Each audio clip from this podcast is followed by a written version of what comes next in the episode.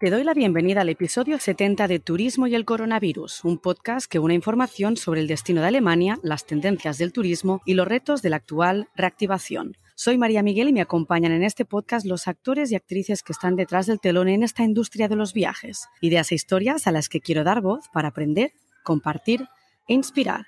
Algo para conseguir entre todos un mejor turismo. El episodio de hoy es un máster al mundo de los negocios. Nuestro invitado es Alejandro Hernández, formador en negociación, autor y emprendedor. Él es formador y director de formación ejecutivos, además de haber creado varias empresas, dos de ellas en nuestro sector turístico, Hyperfairs y Estudia USA. Los temas de la charla serán la negociación y el liderazgo aplicándolo a nuestros negocios. Una clase sobre negociación en la que nos daremos cuenta que la formación es indispensable, sea para nuestro equipo para el propio management. Oiréis la cafetera de un bar de vez en cuando y algo de ruido de fondo. Hoy no grabamos desde mi oficina en Berlín, sino desde la cafetería de Altafulla Mar Hotel. Con aire playero de fondo y mi micro de estudio en mesa, os deseo que disfrutéis del episodio.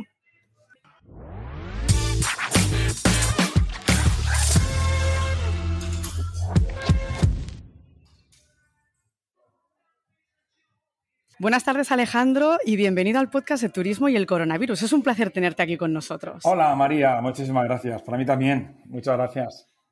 Bueno, eres empresario, formador, conferenciante y autor. Un perfil, desde mi punto de vista, todoterreno del que muchos podemos aprender. Tu punto fuerte es la negociación, pero vamos a empezar un poco por el principio para, para situarnos todos. ¿Quién eres? ¿Quién es Alejandro Hernández?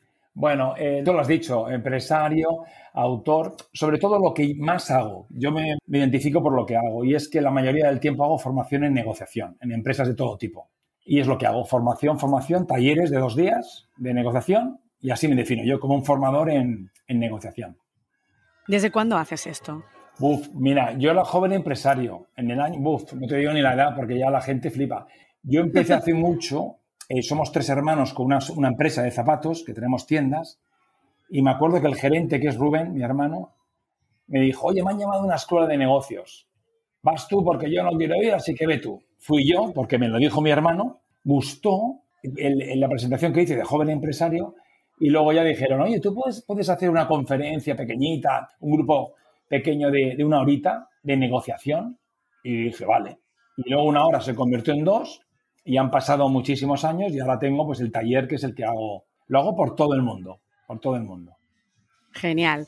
Tu faceta entonces de empresario es amplia, porque me estás contando lo de, lo de la cadena de tiendas de zapatos. Tú en su momento me hablaste de, que tienes también una mayorista, Hyperfairs y Estudia USA.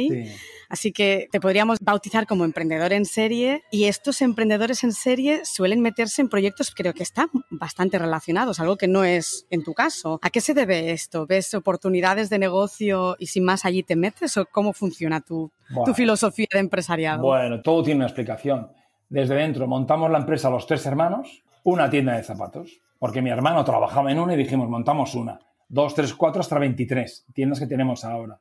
No tiene ningún misterio. Luego, esto, mi mujer compró la empresa donde ella trabajaba, que es uh SA, y ella es la que lleva Hyperfires SA y somos los dueños los dos. Ella es la gerente y la que lleva con sus compañeras pues todo el tinglao. Y lo de Comstudy USA es porque mis hijos han estudiado desde pequeños, desde los 13 años, en un colegio americano en Nueva York. Y luego estudiaron la carrera, mi hija en Washington y mi hijo en, en Savannah, que eso está en Georgia. y, y, entonces Comstudy USA es consecuencia de eso. Desde, desde los pequeñitos, mi mujer hacía campamentos para, para estudiantes y luego mis hijos los metimos y ha sido pues nuestro desarrollo natural, es decir, que es aprovechar que íbamos a Estados Unidos pues para montar una empresa y la empresa tenemos una socia en Nueva York y llevamos entre 30, 40 niños al año a estudiar becados con beca privada de colegio privado a Estados Unidos. Esa es la historia. Así que han sido realmente necesidades un poco privadas que luego habéis convertido en empresas porque lo habréis visto pues ese potencial, ¿no? De que, de que muchos otros pueden aprovecharlo. Sí, pero no soy un emprendedor que dice, vamos, ahora voy a hacer esto y voy a... No, esto surge de forma natural. Es como cuando tienes pareja.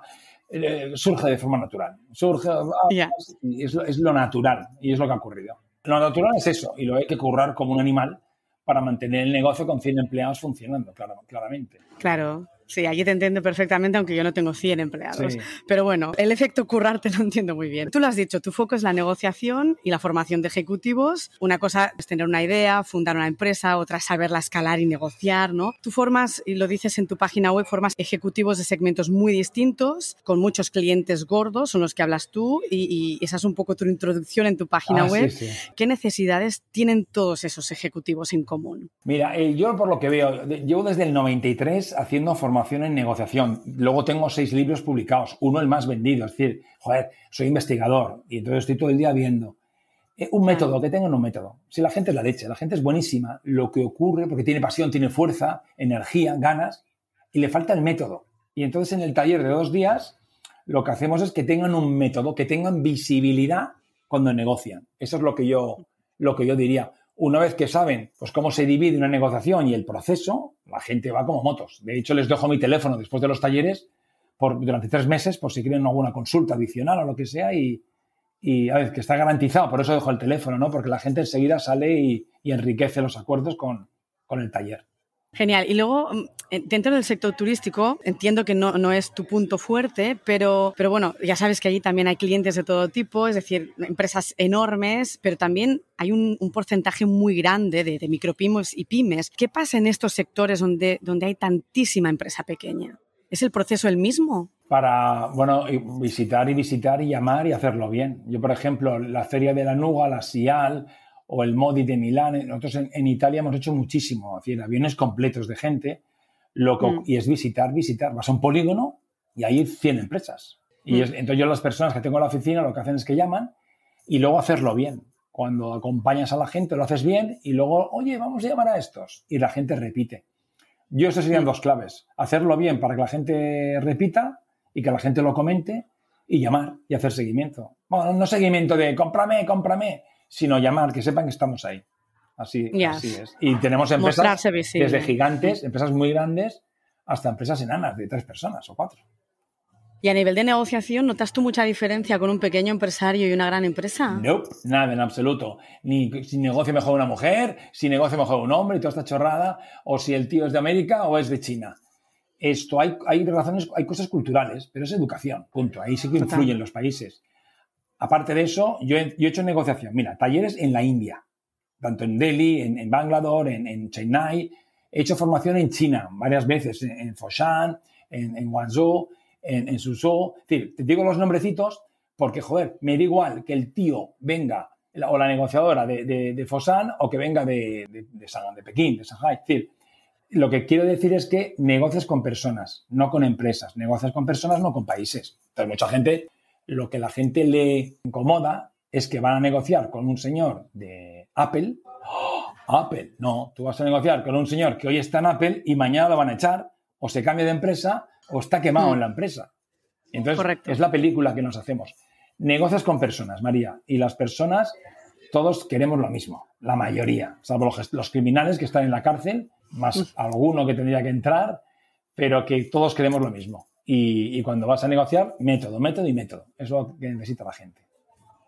Mira, este es el, episodio número 70 ya de turismo y el coronavirus. Hemos hablado, evidentemente, pues un poco de mi mundo, ¿no? De lo que es destino a Alemania, turismo, de todo lo que es eh, la pandemia, la reactivación. Y como yo entro dentro del segmento de los DMCs, que es puro conocimiento, know-how, es decir, nuestro valor es el conocimiento del destino, te das cuenta que con muchas empresas tipo agencia de viajes, etcétera, pues ese, ese foco siempre es la importancia del conocimiento y la importancia de la formación y cada vez se repite más en más episodios, ¿no? Al final haces un sumario y te das cuenta de esa importancia de la formación. ¿Qué pasa en las empresas? ¿Tú crees que se invierte poco en general en la formación? Mira, yo diría las personas. Fíjate, las personas invertimos poco, porque a veces las empresas, como todos los males, van para allá es decir, la mm. empresa, hay gente que solo ha hecho formación en toda su vida porque se lo paga la empresa. Por ejemplo, yo conozco muchísimas empresas que, además de empresas, una escuela de idiomas. Pues no, no tiene por qué la empresa pagarte aprender inglés o chino. Chico, págate tú algo. Y si no hay formación, la gente se enfada. O si quitas la formación, yo conozco muchas empresas que la gente, oye, se enfadaba. Oye, ¿por qué me.? ¿Cómo es posible? Es decir, poca gente invierte en un curso para ellos muy poquita. De hecho, yo tengo hago todos los años tres cursos en abierto. Yo hago muchos más con otras organizaciones, pero yo mismo. Gente que paga, pero una farmacéutica, una dentista, un tío que entrena animales, uno que hace eventos, gente suelta que me viene. Lo que yo veo es que en la empresa se invierte muchísima formación y luego hay gente que como invierte tanta, hay gente que no va. Dice, joder, qué coñazo, otro curso.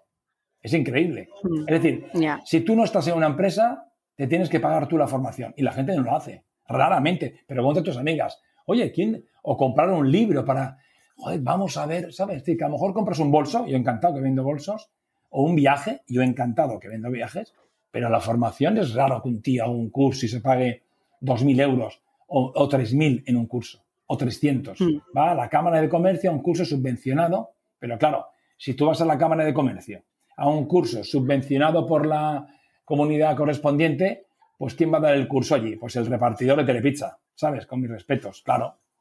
¿Y tú crees que pasa lo mismo en el C-Level? Es decir, todo lo que es propios empresarios, todo lo que es el management de una empresa. Pues igual, a alta dirección totalmente. Tú dirías lo mismo. Igual, wow. igual, salvo un tipo de curso, que es el curso de la tontería. Por ejemplo, ¿qué es el curso de la tontería? No, es que he hecho el máster en la Hander, Crander, Wanching, Handing International, tal, ¿sabes? Y eso sí, la gente lo hace más por el título que por aprender. Y esto se ve mucho.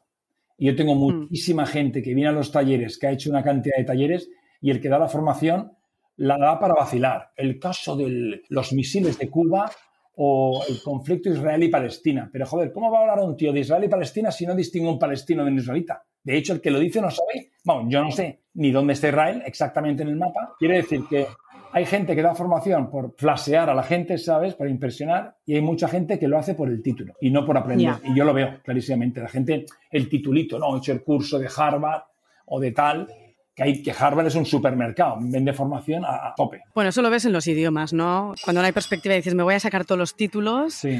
pero bueno, si luego los dejas ahí a los idiomas completamente abandonados, ¿de qué te sirven los títulos? ¿no? a los dos años ya no tienen sentido. Mira, yo sabes lo que haría. Es impresentable que la gente no habla aunque sea inglés, María. Ya. Pero impresentable. Y yo, desde el 93, es, decir, es, es que es ridículo que haya gente que sí, que de acuerdo, que cada uno habla el idioma de su comunidad, que, que muy bien. Pero macho, la gente sale fuera y es que está perdida. De hecho, mira, yo trabajé, porque yo he trabajado, 18 años en una empresa que se llama Bang Olufsen, Bang Olufsen, mientras que hacía formación. Y cuando llegaban los daneses, porque la empresa es de, de Struer, de un pueblo en Copenhague, en Dinamarca, en, en Jutlandia, hablaban con, hey Alex, Alex, Alex. ¿Por qué? Coño, porque se acababa inglés. Es decir, luego llegaba el otro, I want to talk to you, what? Y no ocurre. Y te ves directivos ahora mismo que el idioma, que dejen de cursos y que estudien idiomas, pero bien estudiados. Con irse tres meses a, a, otro, a Irlanda, no hace falta irse muy lejos o a Benidorm y aprenden inglés. Claro, pones a trabajar con los turistas, exacto. Eso, es, una buena. Así empecé yo. Mira, ¿sabes cómo? Mira, mi mujer trabajó, se fue dos años en agosto al Goethe Institut en Düsseldorf, porque ella hablaba un poco alemán. Es decir, durante el mes de vacación de un año y durante todo el mes de vacación de agosto de otro, se fue al hotel. El hotel era Arcade, Hotel Arcade Guten Tag, porque ella se puso en la recepción. Dijo, ¿dónde puedo hablar más? En la recepción, en el teléfono entonces me acuerdo que decía la frase Hotel Arcade, Guten Tag, no sé qué, y así es como aprendo alemán, a torta, a, al yunque, a golpes.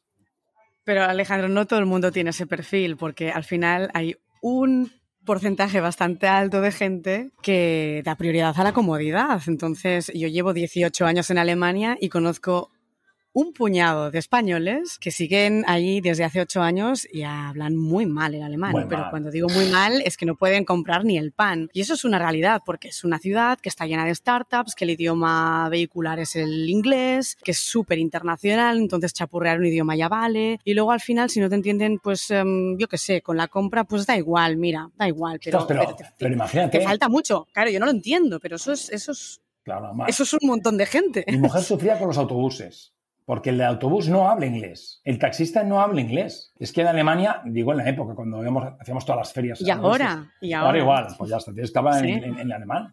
Aunque sea... Sí, hay ciertos gremios que no, no, dominan idiomas y el gremio de, pues, de choferes de autocares, etcétera, no tienen por qué hablar inglés, no es su función principal. No, pero lo increíble es que somos un país turista, que el negocio aquí es el turismo. Joder, que tú llegas a Galaxia Tours, que es una empresa que está en Cairo, coño, y te hablan los tíos español perfecto oh, my name, mi nombre es Jaed, no sé qué tal.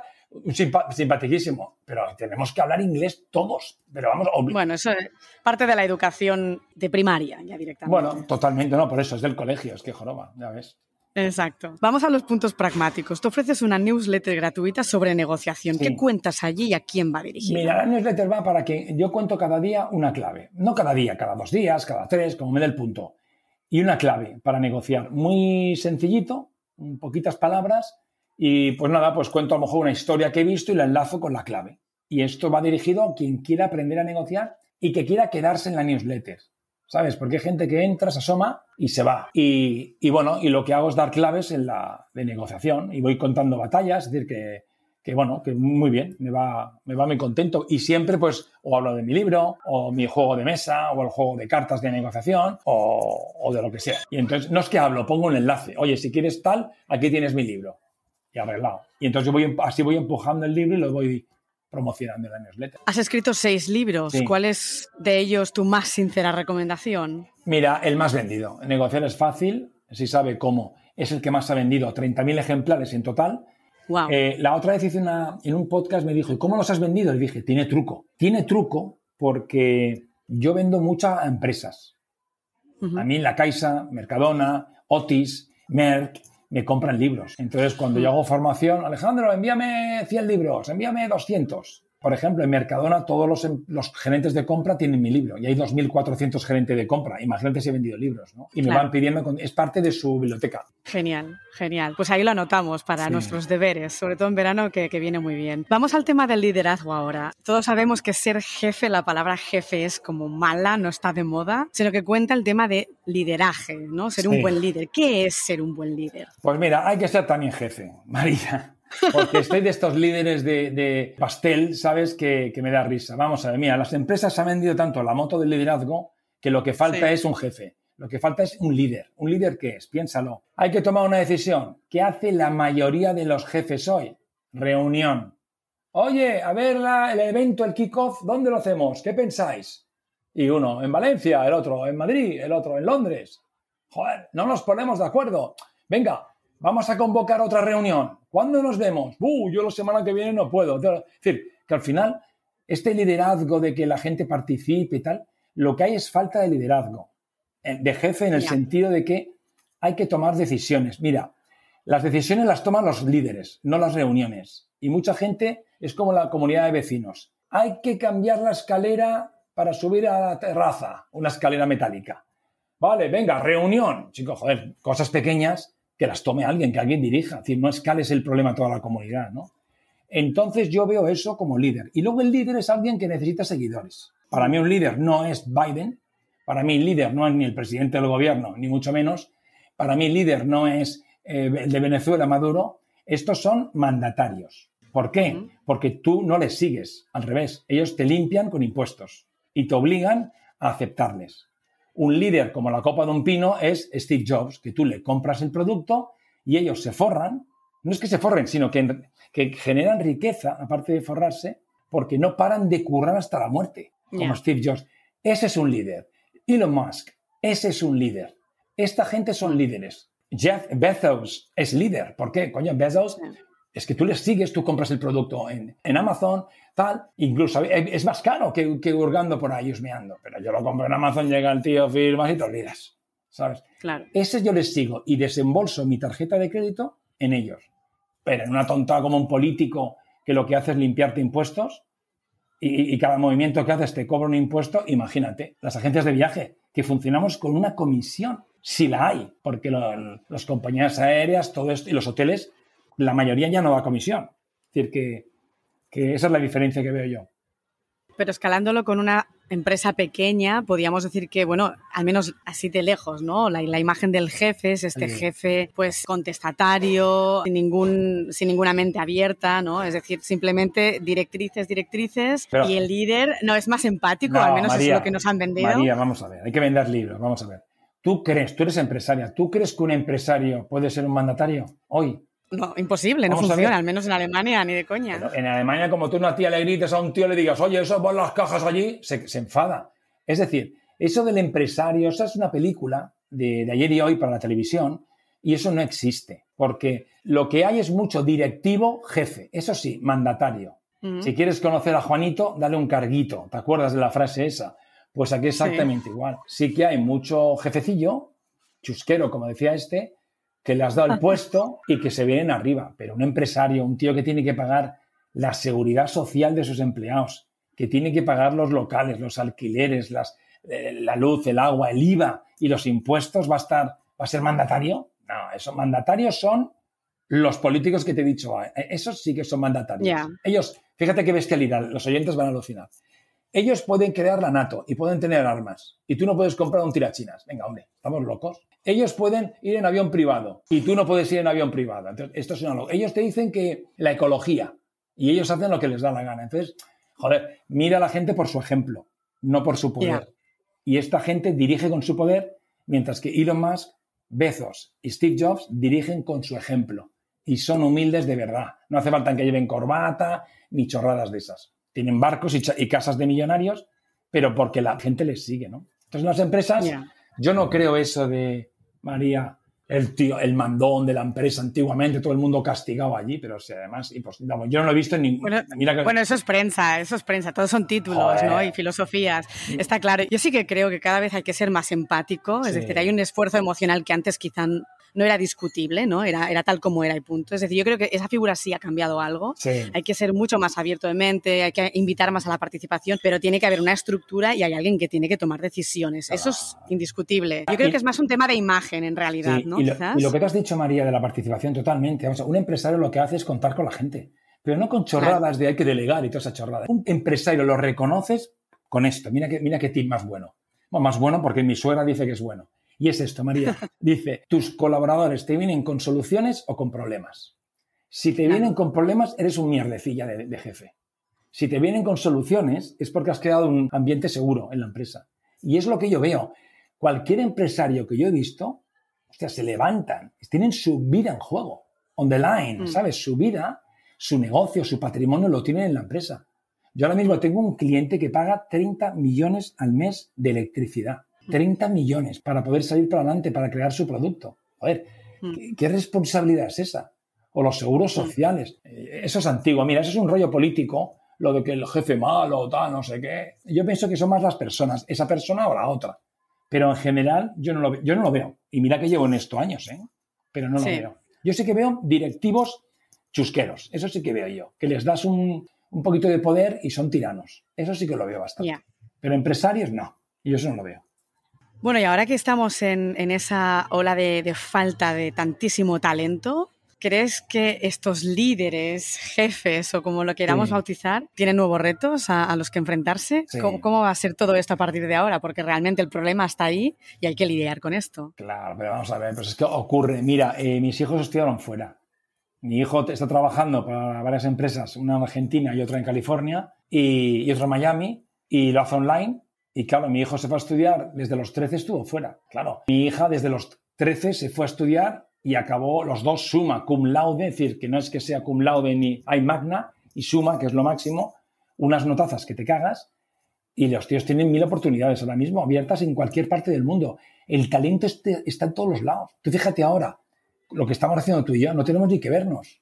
Lo hacemos divinamente. Esto, el podcast, sale divino y este es el futuro. Entonces, lo que no hay es las profesiones básicas, camareros, técnicos, electricistas. Joder, en mi época había formación profesional. Yo estudié en Estados Unidos y había formación profesional. Un mecánico. Joder, es que hace falta todo eso. Pero un mecánico no es un mecánico del coche solamente, es un mecánico de un buque. Es un mecánico. aviones, suma y sigue, claro. Un cliente mío es Rolls. Yo, he hecho mucha formación para ingenieros de ITP aéreo, que son los que hacen los motores para Rolls, que lo compró Rolls. En Madrid y en Zamudia, en Bilbao. Joder, esos son mecánicos. Hay electromecánico, es decir, hay de todo. Y eso es lo que hace falta. Pero no el ingeniero de minas, que también tengo mucho, el ingeniero de caminos, que eso es importante. El, camareros, coño, es que no hay camareros, pero camareros profesionales. No que se ponga tu cuñado a servir copas en el bar de abajo, ¿sabes? Correcto. Eso es un problema. Pero la gente es que no tiene orgullo. Mira, hay un, speaker, no sé quién fue, que dijo, joder, que lo que hagas, hazlo. Ah, esto fue Grant Cardone. Mira, Grant Cardone es un autor que yo sigo, que, casado con una tía de Madrid, Elena. Pero bueno, son de Luisiana. Grant Cardone es un multimillonario, avión privado, bla, bla, bla, todo esto. ¿eh? Él tiene 9.000 casas en alquiler. Él gana de media 1.750 euros al mes por casa. Gana 14 millones al mes. Y este tío dice esto, para que veáis el perfil. Si tu trabajo te gusta, ve a dar el 100% cada día. Si eres camarero, el 100%. Si eres una cirujana, el 100%. Si no te gusta tu trabajo, ve a dar el 100% todos los días. Porque me importa un huevo si te gusta o no. Si no te gusta de verdad, busca otro trabajo donde encajes. Claro. Claro. Que eso es lo que no hace mucha gente, claro. Claro. Entonces, ¿qué gente qué hace? Pues, joder, va, pues la subvención. Yo tengo familiares con 400 al mes porque prefieren tocarse la nariz que emprender y ahí están. Entonces, hay mucha gente que odia su trabajo. O sea, yo no puedo pensar que un bombero odie su trabajo y que me pilla a mí en un fuego o que una cirujana odie su trabajo. A lo mejor ha discutido con su pareja o con su madre, pero la tía da el 100% cada vez que, tiene que operar. Y eso es lo que yo he hmm. hecho de menos. Más que el talento, jolín, todos tenemos talento, es encajar en el trabajo hasta que encuentres tu trabajo precioso, ¿sabes? Que puedas dar el 100%.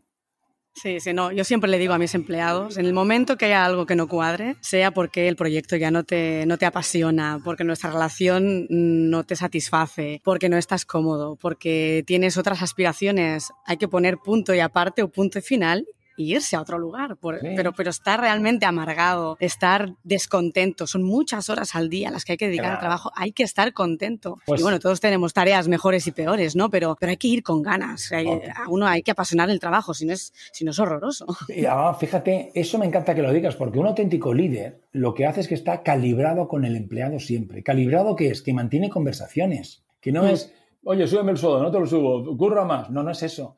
Es que si el tío viene encantado porque ha estado en un evento y le ha salido bien, oye, ¿te ha salido bien? Sí, ¿qué has hecho? ¿Qué ha pasado? he hecho esto, me ha encantado. Estas conversaciones no las tienen los líderes. ¿Sabes por qué no las tienen los líderes hoy?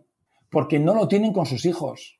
Ningún padre mantiene una conversación que piense el oyente, ¿cuándo es la última vez que has mantenido una conversación de cinco minutos sana sin discutir con tu hija?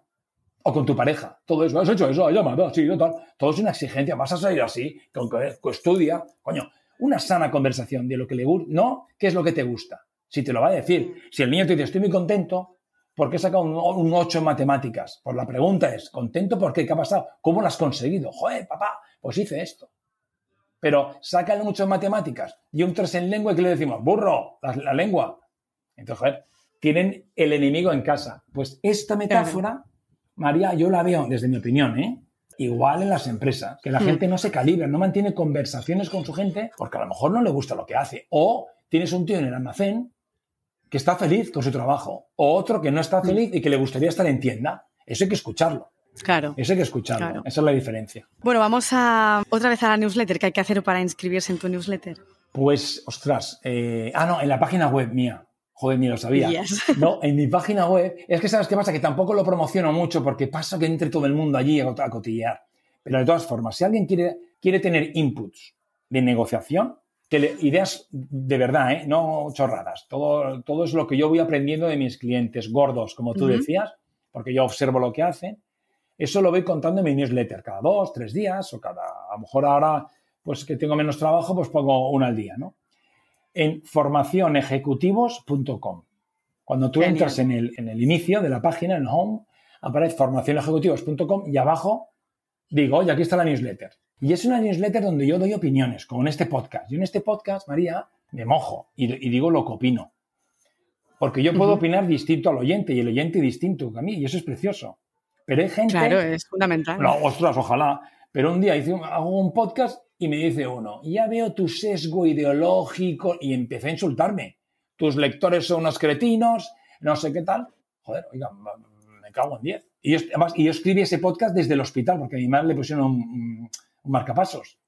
Y le importó un huevo mi madre y todo. Le dio tanta rabia. Es decir, tú te puedes inscribir, cualquiera, suscribir, y te puedes dar de baja cuando te dé la gana, es decir, lo que te quieras pero que no me insulten, María, ¿sabes? Que es que la gente... Bueno, eso es la ley del periodismo, ¿no? Es decir, este no es un podcast de ninguna radio, ¿no? Sino que es, turismo y el coronavirus. Pero bueno, tiene que ser una fuente de expresión y allí cada uno luego que en su casa piense lo que quiera. Claro, yo puedo opinar que me gusta el verde y tú que te gusta el, púrpura, ¿vale? Pues de puta madre. Pero, oye, pues tú la púrpura eres una asquerosa, pues tú eres un guarro. Joder, no, empecemos a... Es que me, insultan. Y a mis lectores, tus lectores son cretinos, ¿vale? Hay 30.000 personas que han comprado el libro que son tontos, no.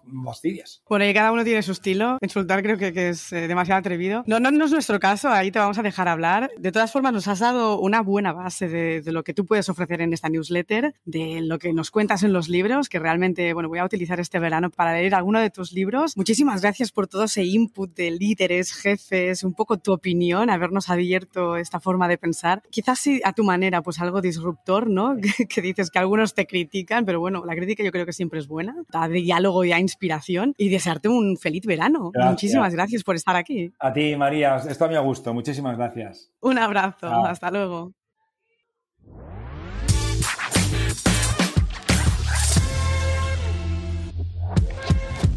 Espero que te haya gustado el episodio con Alejandro, una buena base de negociación que podemos ampliar con su newsletter en formacionejecutivos.com. Falta de métodos de negociación, falta de jefes, compromiso y pasión. ¿Tú cómo lo ves todo? Vamos de la negociación a la innovación con Gianfranco y Albert de Hospitalidad Emprendedora. Con ellos hablamos de blockchain, Web3 y NFTs. Puede que todo te suene a chino, pero es una iniciación a un mundo que está de camino hacia nuestra nueva realidad y no queda tanto. Te espero.